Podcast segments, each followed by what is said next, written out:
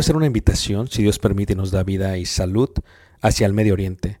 Estaremos viajando el próximo año y miraremos lo que es Egipto, las pirámides de Giza, todo lo que está alrededor de la parte de Cairo. Viajaremos a Luxor y después de ahí viajaremos por un crucero por el río Nilo, mirando las ruinas y toda la antigüedad que tiene que ver con los faraones y las dinastías. Después de ello tomaremos los desiertos, a través de lo que los israelitas pudiesen ver y lo muestra la escritura, tanto en el libro de Números como en el libro de Éxodo, y miraremos y llegaremos hasta el monte Sinaí, después subiremos el monte Sinaí, si Dios permite lo escalaremos y miraremos el amanecer. Tomaremos la ruta real, por lo que se conoce como Jordania, miraremos varios de los desiertos, de los amonitas, de los amorreos, de los madenitas, de los edomitas, y llegaremos a lo que se conoce como una de las maravillas del mundo, Petra tomaremos y miraremos algunas de las ciudades del Decápolis y luego entraremos por el río Jordán a lo que es Israel y en Israel miraremos muchas de las partes que se mencionan en la Biblia. Durante este viaje, si Dios nos permite, podremos aprender juntos la arqueología, la cultura y también aprenderemos mucho de lo que dice la palabra de Dios y daremos vida a ello mismo en los lugares donde se menciona. Esto será de gran bendición para mí y yo sé que Dios nos bendecirá a todos juntos si es que quieres aprender ello. Una vez más, si quieres más información, puedes visitarnos en la página personal ricardobarrera.us y esperamos Dios nos permita llegar a ese momento. Dios suerte bendiga y espero esta próxima clase sea de edificación para ti, lo cual fue para mí cuando la preparé. Dios te bendiga. Muy bien, vamos a estar en la segunda carta de Corintios, capítulo 12, capítulo 12. Segunda carta de Corintios, capítulo 12, en el versículo 14 y 16. 14 y 16. Los hijos son como un libro que se nos da por parte de Dios. El mismo está en blanco y mientras ellos van creciendo, vamos viendo lo que Dios quiere que seamos. Los hijos tienen una gran necesidad de parte de nosotros. Estamos preparando seres humanos que sean funcionales para la sociedad, que sean funcionales para su hogar y que sean funcionales para el pueblo del Señor. Ayer, eh, estando yo en la ciudad de Tijuana, en México, eh, se me dio un tema muy interesante y el tema se llamaba eh, cristiano o humano. Y dentro de un foro que tuvimos con los jóvenes, eran más de 300, eh, una de las cosas que los jóvenes preguntan es, ¿cómo puedo ser yo cristiano? Porque cuando salgo yo al mundo, parece ser que el cristianismo no encaja con, con la parte del mundo y por lo tanto no me siento un humano en totalidad. O sea, o hago algo o hago la otra cosa. Y una de las cosas que yo le decía a los hermanos es que nosotros estamos preparando hijos para la sociedad. Nuestros hijos tienen que, que experimentar la sociedad. Tienen que ver la sociedad tal y como es. Porque si ellos no la ven tal y como es, nuestros hijos van a, van a batallar mucho en la sociedad. La sociedad espera algo de ellos y Dios espera algo de ellos para la sociedad. Y es una realidad en la que tenemos que vivir. Pasamos muy pocas horas en la iglesia o dentro del pueblo de Dios y la mayoría lo pasamos en la sociedad. ¿Y cómo somos selectivos en cuanto a ello? ¿Y cómo preparamos a nuestros hijos en cuanto a ello?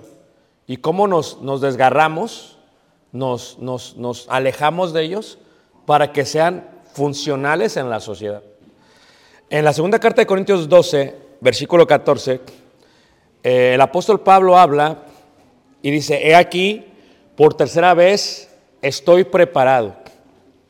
Y quiero enfatizar la parte de la preparación porque cuando hablas con una persona mayor y dices queremos tener hijos, todos te van a decir, prepárate para tener hijos. Prepárate para tener hijos. ¿Por qué? Porque los hijos, hermanos, demandan muchas cosas de nosotros. Más que un simple plato de comida, demandan muchas otras cosas de nosotros. Porque son seres humanos distintos a nosotros que estamos preparando para la sociedad. Y algo que dice Pablo es que iba por tercera vez a ellos y que estaba preparado para ir a ellos. Pablo se ve a sí mismo como un padre, ve a la iglesia como a hijos. Dice, y no seré gravoso porque no busco lo vuestro, dice, sino a vosotros. Y ahí está, pues no deben atesorar los hijos para los padres.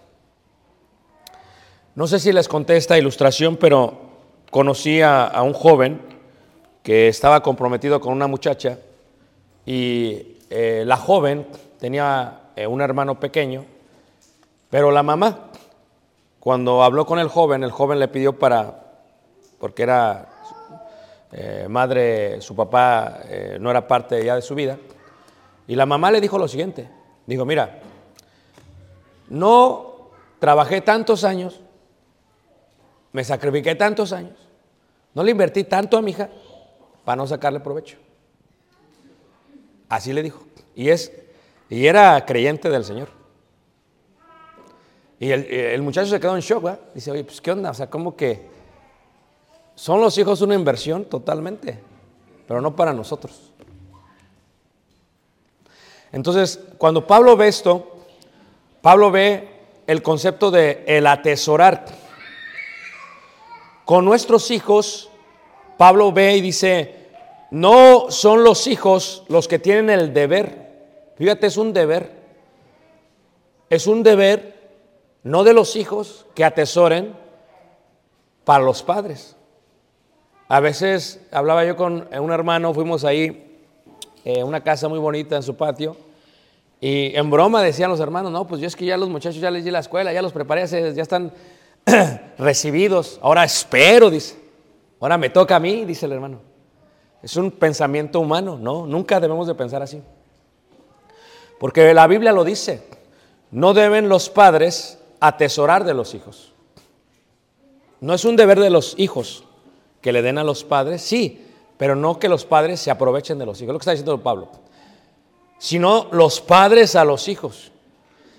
Y esto requiere eh, muchísima humildad, hermanos, porque tenemos que reconocer que nuestros hijos no solamente se educan con dinero, y tenemos que reconocer que nosotros tenemos deficiencias para la formación social de nuestros hijos. Y en ese reconocimiento tenemos que estar dispuestos, no por nosotros, sino por nuestros hijos, por los nietos que no nacen todavía y por la sociedad a invertir en nuestros hijos. Y, en este sentido, hermanos, Pablo dice, yo atesoro para nuestros hijos. Y Pablo dice también, y yo con el mayor placer gastaré lo mío, porque ¿qué, qué no es lo que hace un padre? Este es otro término que es interesante. Como padres, desde el momento que tenemos a nuestros hijos en nuestros brazos, hermanos, tenemos que aceptar el concepto de que el padre nunca va a dejar de ser padre hasta que nuestros hijos mueran. Y por lo tanto, siempre y cuando esté dentro de las posibilidades del padre, aunque el hijo dejará padre y madre, no indica que el padre quedó sin hijo. Y nosotros a veces tenemos una preconcepción de decir, ok, ya te di hasta aquí y ahí tú a ver cómo le haces. No es lo que hace Pablo, hermanos. Fíjate cómo Pablo, hermanos, dice, yo tengo y me lo voy a gastar, dice, y me lo voy a gastar del todo, y lo dice por qué, por amor a vuestras almas. Si yo amo a mi hijo o amamos a nuestros hijos, que estamos preparando para la sociedad, tengo que pensar qué es lo que mi hijo necesita durante el tiempo que está bajo mi tutela para que esté listo para la sociedad. Tengo que ser menos egoísta y pensar en él. Y no decir, no, ya hasta aquí llegamos y 16 y ahí a ver cómo le haces tú. No. Es un pensamiento totalmente carnal y humano, hermanos. Eh, porque lo que nosotros invertimos en nuestros hijos no es para nosotros, pero sí es para nuestros nietos y para la sociedad. Y recuerda que nuestros hijos serán la sal de la tierra. Por lo tanto, tenemos que darle sabor, si podemos, durante nuestra educación a nuestros hijos, para darlo a la sociedad y que sean buena sal en la tierra. Y esto lo ve Pablo como un amor a el alma del hijo o al alma de nuestros hijos. Por el título se llama así, este, el amor a las almas de vuestros hijos. En Gálatas 4:19, Pablo lo, explica de otra manera. Hijitos míos, por quienes vuelvo a sufrir dolores de parto. Como padres sabemos que nuestros hijos eh, causan dolor cuando nacen y causan dolor cuando crecen y causan dolor cuando son adultos y es parte de lo normal. Nuestros hijos van a causar dolor, dolor, dolor, dolor, dolor, dolor. ¿Cómo los preparamos nosotros para la sociedad, para ser adultos? Definirá muchas veces el dolor que tengamos para con ellos. O sea, hablaba hace rato de lo que es eh, la benevolencia tóxica. Si yo educo a mi hijo de esa manera, hermanos, que, que sea su expectativa recibir de los demás, así él va a crecer y él así va a vivir. Y como sociedad estamos viviendo en un momento así. La sociedad piensa que es una expectativa que todos los mantengan, que todos los cuiden. O sea, no son tus hijos, son, son hijos de todos. No. O sea, fíjate cómo Pablo se prepara y Pablo sufre dolor de parto hasta que Cristo se ha formado otra vez en ellos porque estaba perplejo. A través de la vida, esta es una convicción que tengo porque la he vivido en lo personal, lo puedo experimentar en familia y en la iglesia. Hay tres cosas, hermanos, que como padres somos mandados por Dios, porque es un deber de nosotros, darle a nuestros hijos. Y estas tres cosas se ven sencillas, pero están complicadas. Número uno es el tiempo. Estamos ordenados por Dios a darles el tiempo. Es más, se dice que lo que mejor podemos gastar en nuestros hijos es nuestro tiempo. Número dos, en recursos. Estamos y tenemos nosotros que proveerles a nuestros hijos todos los recursos que sean disponibles para que sean la mejor versión que ellos puedan ser cuando ellos crezcan. Y número tres, el entrenamiento. Tenemos que ser humildes suficiente para entender que tal vez no somos especialistas en ciertas materias, y tal vez necesito que alguien más haga lo que yo no puedo hacer porque no, no lo sé todo, no lo puedo todo y no lo entiendo todo. Y eso es un concepto de humildad. En este paso, cuando vemos estos tres pasos, ¿qué es lo que necesita una persona para crecer? El primero tiene que ver con el tiempo. Y el tiempo es muy interesante porque quiero decirte que dice Eclesiastés que todo tiene su tiempo. Eh, 3.3 dice, hay tiempo de edificar. ¿Cuánto tiempo dedicamos a nuestros hijos? Número uno.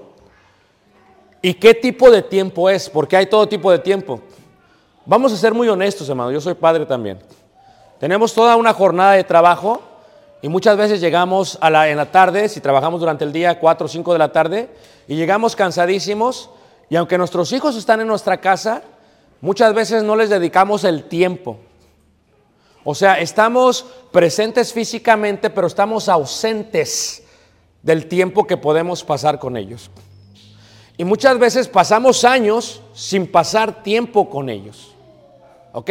Entonces, el tiempo es importante. ¿Qué tipo de tiempo es? ¿Es tiempo de calidad?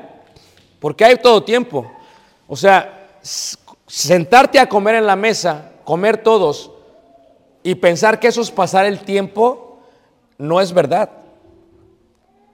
Ahora, si me permiten decirlo, imagínate tú, ¿qué pasa si tienes más de un hijo? Ahora el tiempo eh, se ha totalmente eh, hecho divisible porque ahora se ha disminuido porque el tiempo que tú piensas pasas con tus hijos, si tienes dos, es la mitad. Si pasas tiempo con ellos, porque comer con ellos, ver la tele con ellos, no es pasar tiempo con ellos, tiempo de calidad al menos. Si lo vemos de una manera más correcta, desde el momento que nuestros hijos nacen hasta el momento de su adultez, ¿verdad? 18, 21 años, ¿cuántas horas pasas con tus hijos de calidad? Vamos a decir, vamos a tirarnos a la aventura porque dice, hay tiempo de edificar. Todos estamos de acuerdo, hermanos, que es imposible edificar después de la adultez. Es imposible edificar después de la juventud. ¿Estamos de acuerdo con los hermanos? El dicho común dice, árbol que nace qué? Torcido. Es difícil volverlo qué? A enderezar. Desde el momento que nacen nuestros hijos estamos en contrarreloj.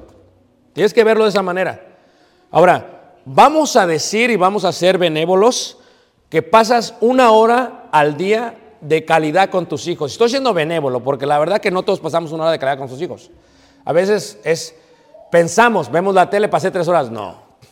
Comimos, no, tampoco. O sea, que nuestros hijos requieren, vamos a decir que una hora de calidad, pasas a, en toda tu vida 936 horas con tu hijo, sí, una hora día de calidad. Pero, ¿qué pasa si no es una hora de calidad? La vas disminuyendo. Y si me permiten, ¿qué pasa si tienes dos hijos? La partes a la mitad. Y si tienes tres, ahora solamente tuviste 300 horas con cada hijo. Y si tuviste cuatro, ahora solamente tuviste 250 horas con cada hijo. Fíjate cómo se va disminuyendo, hermanos. O sea que el tiempo es importante porque como seres humanos, cada hijo está en un distinto tiempo de edificación. Velo de otra manera. Cuando los hijos están pequeños, el tiempo de edificar es, vamos a poner el fundamento, es como un edificio, vamos a poner el fundamento, cuando están pequeños.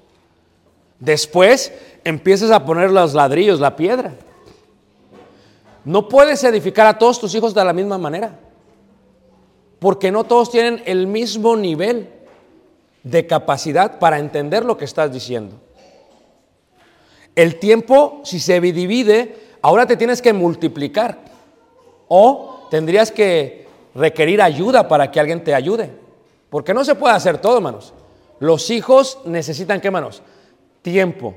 Porque cuando ya no puedas tener ese tiempo, porque se te va el tiempo y se pasa el tiempo de formación, ¿cómo los vas a formar de grandes? El tiempo se pasa. Vos dices, Salomón, todo tiene su tiempo. Hay tiempo de sembrar, hay tiempo de cosechar, hay tiempo de edificar, tiempo de destruir. Salomón dice esto. Y nosotros, eh, que tenemos, yo, tengo un adolescente, lo que vemos es que el tiempo se pasó rápido, hermanos. Levanta la mano, ¿quién sintió así, hermanos? Se fue así. Dice, ¿qué onda? ¿Ya, ya está grande? ¿Qué, ¿Qué pasó? no solamente ya está grande, reconocemos que ya no tenemos mucho tiempo con él de formación. Se nos está acabando el tiempo. Levanta la mano, ¿quién me entiende más? Viene el segundo punto, que es el punto de los recursos. El punto de los recursos es importante, hermanos, porque si nuestros hijos no tienen los recursos necesarios, no van a poder crecer saludablemente para ser parte de la iglesia, de una familia, de una sociedad. Y cuando hablo de recursos, hermanos, es algo muy interesante, porque para poder dar recursos se requiere mucha humildad. Muchísima humildad, hermanos. Es el punto de que si no soy humilde, no lo puedo hacer. Ahorita voy a dar tres ejemplos que me pasaron en mi vida y con eso lo comparto. Humildad para qué? Para aceptar primero que yo no lo sé todo. No lo sé todo, hermanos. Yo no puedo ser el único que forme a mi hijo, porque yo no lo sé todo. Número dos, humildad para aceptar que hay personas que están más preparadas que yo en ciertas ramas, materias y secciones de la vida. Esto es algo que yo aprendí en los negocios, pero que con la vida lo, lo he podido comprobar. Hermanos, hay gente que se preparó y que es especialista en algo y que yo no puedo ser especialista en todo. Número tres, debo ser humilde para aceptar que no se trata de mí, ni de lo que se va a decir o juzgar de mí, sino más bien de lo que es mejor para nuestros hijos, por amor a sus almas. Tiene que llegar un momento que haces ese chip. Doy el primer ejemplo, ¿ok? Pongo las fotos de Caleb, disculpa mi hijo, pero tengo que probarlas para que me entiendan porque son los ejemplos que puedo dar. A Caleb se le ocurre jugar fútbol americano. Nos estuvo diciendo, diciendo, diciendo, diciendo y ya va. Pero fíjate, en mi educación, yo jugué fútbol americano en, Ciudad de México. No voy a decir para quién, los halcones, pero no voy a decir para quién. y, y, jugaba de ala, o sea, yo sé que son los términos distintos, ¿ok? Pero allá, para empezar, no todos teníamos casco, manos. Los campos donde jugábamos, parte era llano y parte era pasto. Levanta la mano, ¿qué me está haciendo, hermanos? ¿Todos me están haciendo? Eh, eso de la protección que ves en Caleb, yo no sé de qué hablan. Yo jugué y fui lastimado y me fue porque jugaba sin casco. Yo pensaba que era más ágil sin casco. O sea, fíjate al punto, hermanos, de que cuando entra Caleb a jugar fútbol, si yo pienso que yo, yo sé lo que él necesita para jugar, hermanos, tengo que ser humilde para aceptar que no estamos en México. Tengo que ser humilde para aceptar que yo que es que jugué fútbol. No, ¿qué me está haciendo, hermanos? Y entonces, cuando llego y veo a Calé jugar, veo el uniforme que necesita para jugar y ya son recursos. Recursos. Recursos, primero, eh, eh, seculares, materiales. Eh, lo pongo de otra manera. Caleb decide jugar béisbol primero, antes de fútbol. Y en mi mente, como con mi perfil de ahorrador compulsivo, dije, ya la hice, porque también jugué béisbol en México. Y en México jugamos con un bate, con una pelota y con una manopla todo el equipo. O sea que si volabas la pelota ya se acababa el partido. Vamos a estar siguiendo, hermanos. Yo pensé que cuando jugaba Calais dije, pues, ¿qué va a necesitar? Le compramos un bate, le compramos una manopla y, y las pelotas y ya. Ya la hice, ¿a poco no? Pero resulta que cuando recibo lo que, los recursos que necesita él para jugar, eh, para empezar ni los entendía. Pero les voy a decir dónde me entró, dónde entré en pánico, manos. Cuando yo dije, mira, tienes tenis para soccer, tienen tacos. O sea, lo importante es que no te qué, te resbales. Pum, que voy a la tienda y vamos primero a la Ross porque pues es eh, marca barato, pero no le da el pie de Caleb. Pues tuve que ir a la tienda, a la otra tienda. Y llego y le digo, pues necesito tenis con tacos. Y me dice, eh, ¿qué deporte es? Le digo, no, nada más los quiero con tacos. Dice, no, es que tenemos que saber qué deporte es. Digo, ah, es béisbol. Dice, ok, y me lleva a una parte. So, luego cuando entra a fútbol, digo, él puede usar los mismos tenis para esto y para otro. Dice, no. Unos son los de fútbol y otros son los de béisbol. Digo, vale, ¿cómo puede ser eso posible? ¿Me están siguiendo todos con los recursos, hermanos? Pero viene otra parte, hermanos, que yo tengo que aceptar. Que el béisbol tiene muchos reglamentos. Y que yo no soy capaz de enseñárselos a Caleb, hermanos. Yo me sé home run y que ponchado y strike 1, 2 y 3. Pero lo demás no me lo sé. Si yo quiero que él juegue, tendré que aceptar que alguien más se lo enseñe. Es la primera parte, tengo que ser humilde, hermanos. Porque aunque yo tengo una idea del juego, no tengo todo lo que tiene que ver con el juego. Y su entrenador de béisbol no es el entrenador de americano. Es más, la manera en que los recursos se los proveen ellos, yo le digo a mi esposa, esto no es justo, ¿eh? O sea, yo estoy viendo, hermanos, tienen una persona grabando las jugadas de fútbol americano y luego salen de, tienen una pantallota y están viendo las jugadas. Yo digo, en México, ¿te acuerdas lo que pasó? ¿Te acuerdas? Ahora tú te explicas por qué la NFL es la mejor de todo el mundo. O tienes que tú entender el recurso. Número tres, les comparto esto para que me entiendan. Karel también toca banda, ¿ok? Entonces resulta que eh, vamos, nosotros, eh, ahorrador compulsivo, eh, mi esposa hablamos antes de que fuéramos y escogiera el instrumento musical, y resulta que eh, Caleb, mi esposa tiene una amiga en el trabajo que, que tiene un violín y que se lo va a prestar. Entonces nosotros ya estamos, vas a tocar el violín porque ya si no gastamos en qué más, en el instrumento, ahorrador compulsivo. Entonces llegamos y llegamos a la escuela y pum, para mi gran sorpresa, tienen todos los instrumentos. Y para mi gran sorpresa, a Caleb se le ocurre, y, ve uno y le llama la atención y, y dice, yo quiero este. Dije, no, mijo, pero ese no es el violín. El violín está allá. Dice, no, pero es que yo quiero este. Ahora, ese ya es un recurso. Sé música, sí, pero no al nivel de la maestra. Sé, sé este, tocar instrumentos, sí, pero no trombón. Se requiere humildad de mí para decir, ¿sabes qué?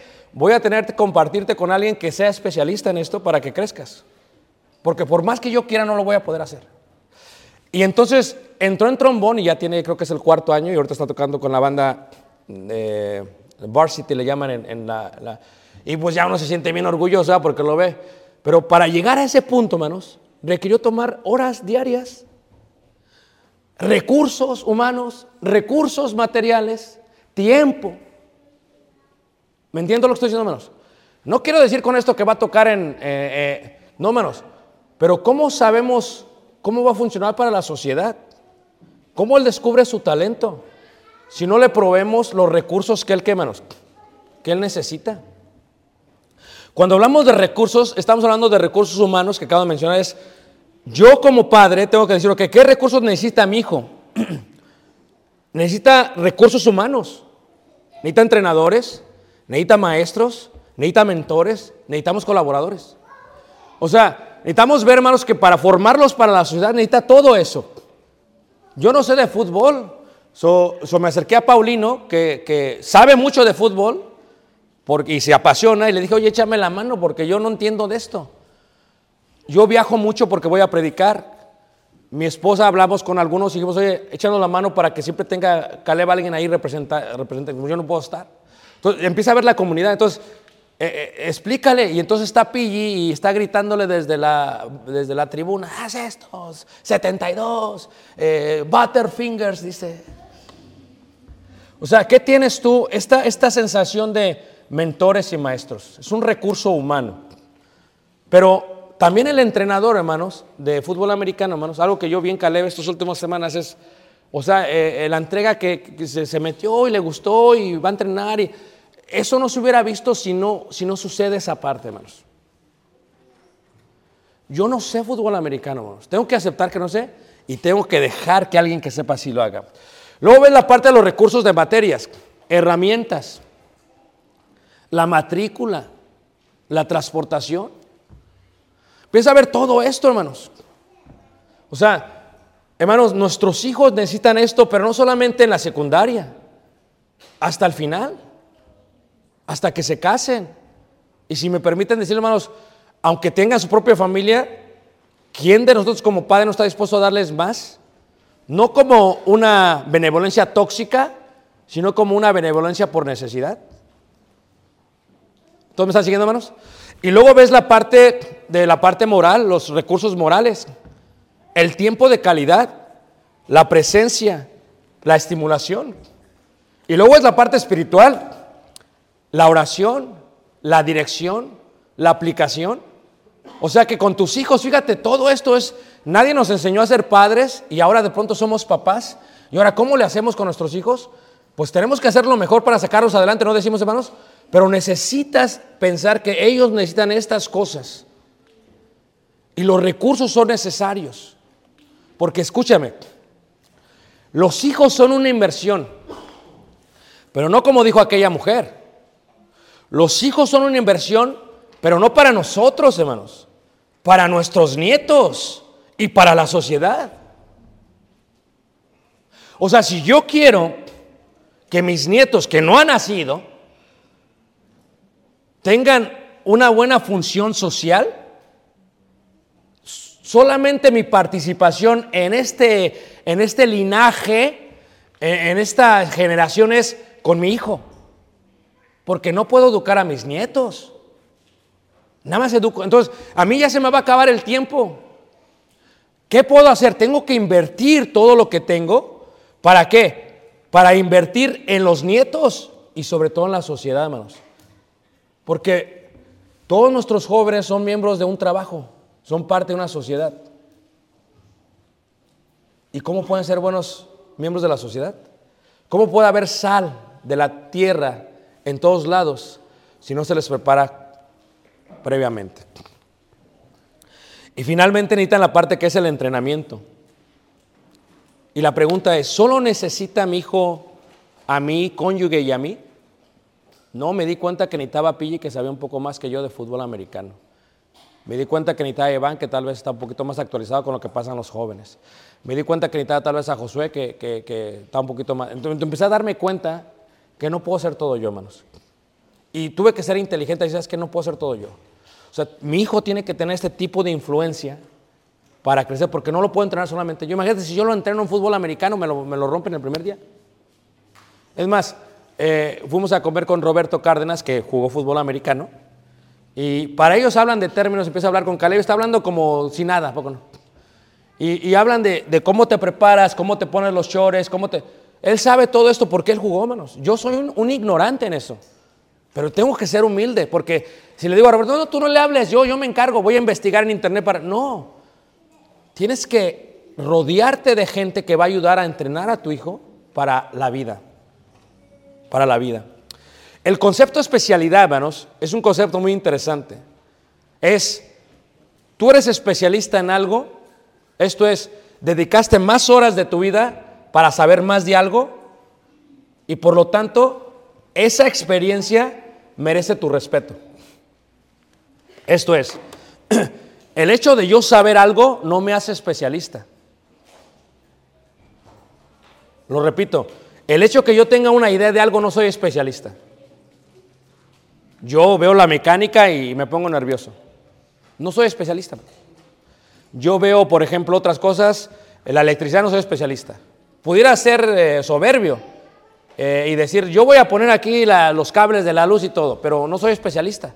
Entonces, agarro, le pregunto a alguien que sabe, que es electricista, alguien que sabe, que es eh, medio mecánico, que sabe de la mecánica. Eh, entonces, y ellos me van a ayudar a formarlo. Y empiezas tú a ver que el entrenamiento es de especialistas para tu hijo. ¿Por qué Ana llevó a Samuel al sumo sacerdote? Era, Ana era una persona muy espiritual.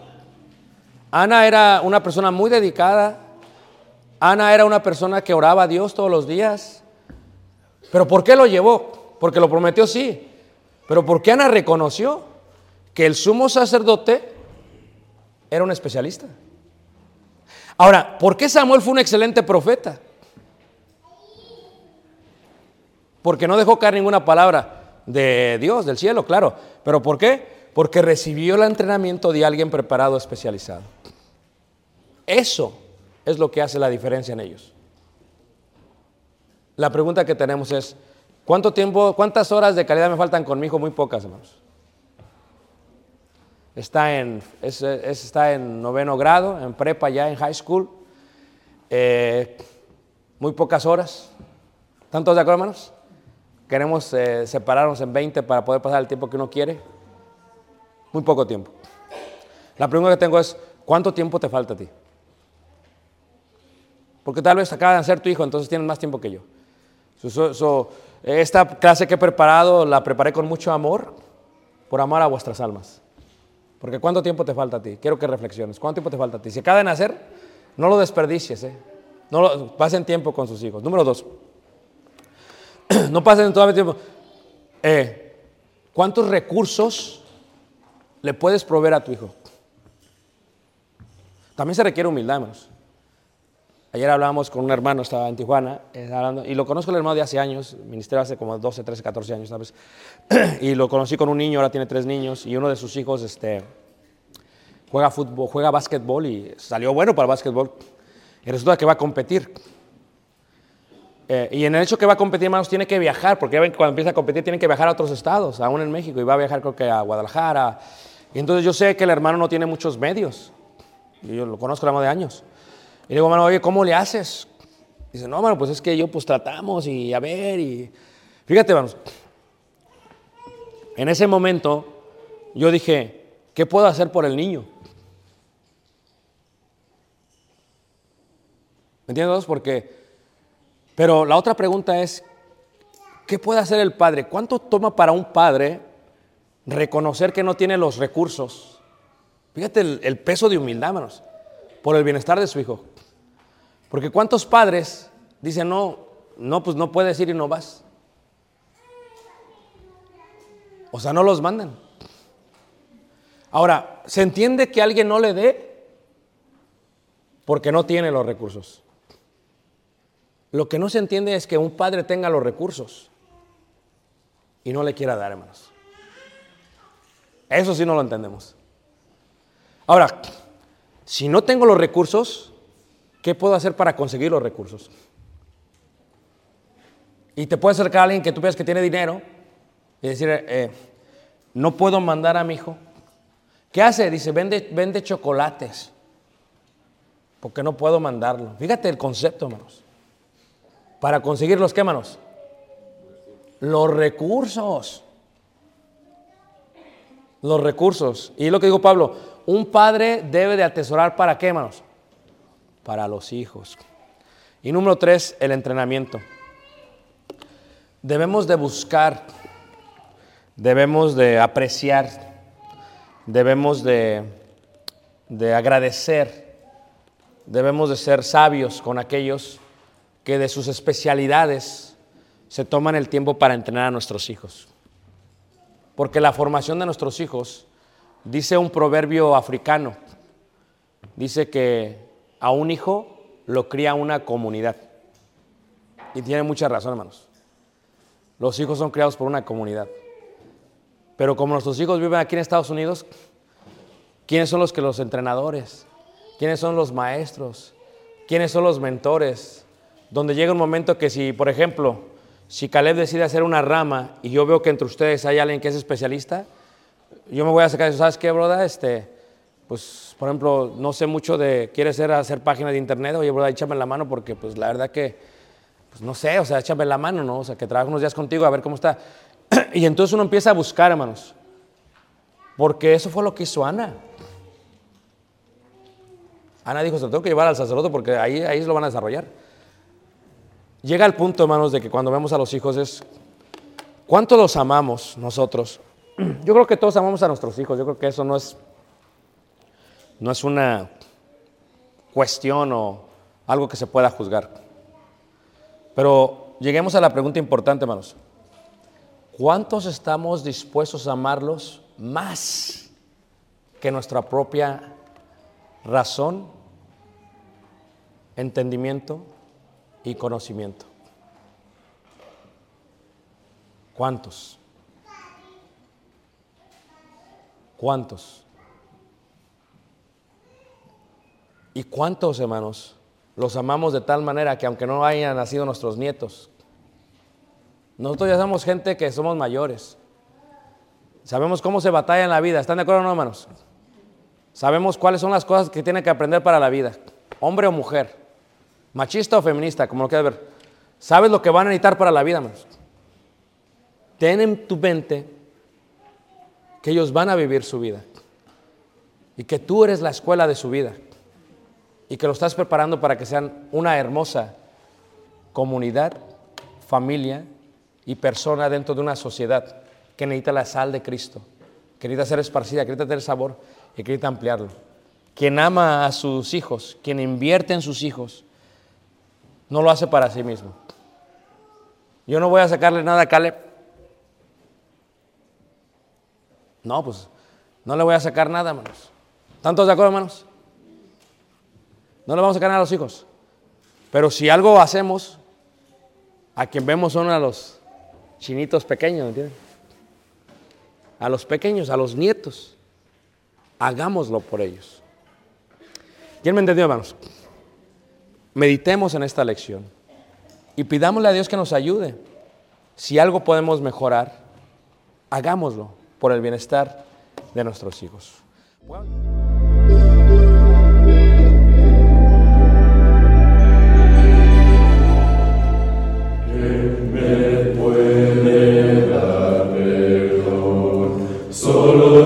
Jesús,